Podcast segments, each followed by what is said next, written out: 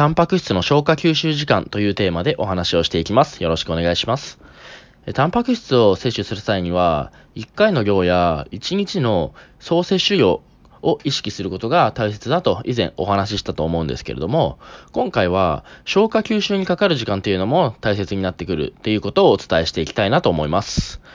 タンパク質の摂取は摂取量だけではなくて、摂取するタイミングっていうのも重要になってくるので、摂取した食材がどのくらいの時間で消化吸収されるのか、ある程度目安を知っておくっていうことが効率的なタンパク質摂取につながります。で食材によっては消化吸収にかかる時間は異なっていて、肉とか魚などの固形物は基本的に時間がかかります。で本来、固形物も加熱すると消化されやすくなるんですけれども、炒め物とか揚げ物といった料理では、まあ、分解するのに時間がかかる油と一緒に食べることになるので、その分消化が遅くなります。で肉、魚類の消化吸収時間は一般的には4時間から6時間程度で、これは肉、魚の種類とか調理方法によって2時間程度差が生じてきます。で白身魚とかマグロの赤身、えー、もしくは鶏胸やささみ、あと豚ヒレとかですかね。このように脂質が少ない部位っていうのは消化吸収時間が早めの傾向があります。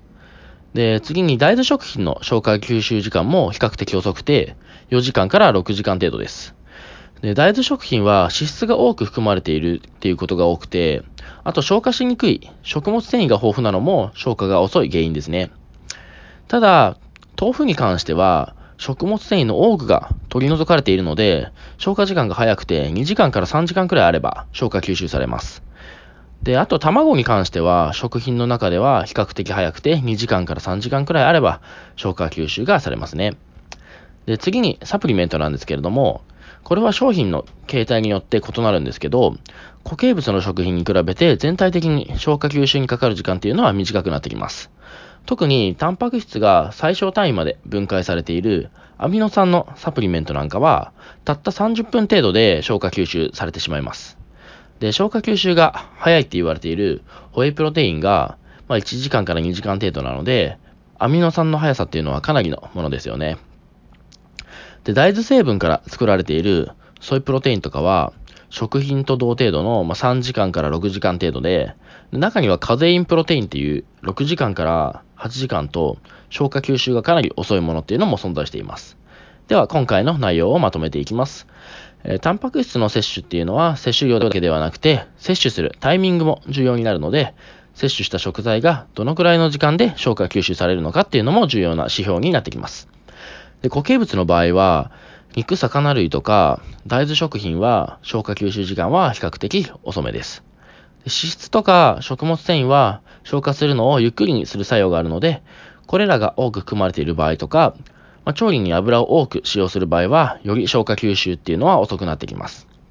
でサプリメント類は、アミノ酸をはじめとして固形物で摂取するのに比べて、消化にかかる時間が少ないものが多いのが特徴です。まあ、ただ、中にはカゼインプロテインのように固形物よりも緩やかに消化されるものっていうのも存在しています。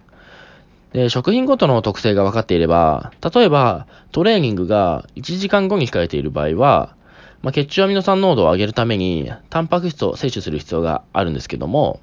まあ、肉、魚などの固形物では消化吸収が間に合わないので、この場合は、ホエプロテインかアミノ酸を取るべきだと判断できますし、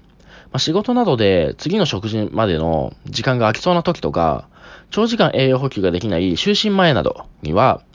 まあ、肉、魚類とか食物繊維が豊富な大豆食品、またはカゼインプロテインなどで、長時間にわたって筋肉にアミノ酸を供給できるようにする必要があります。このように食品ごとの消化吸収にかかる時間というのを把握していれば、その時に最も適した食材を選択することによって、ボディメイクをより効率的に進めることが可能になってきます。はい。では今回はここまでです。ご清聴ありがとうございました。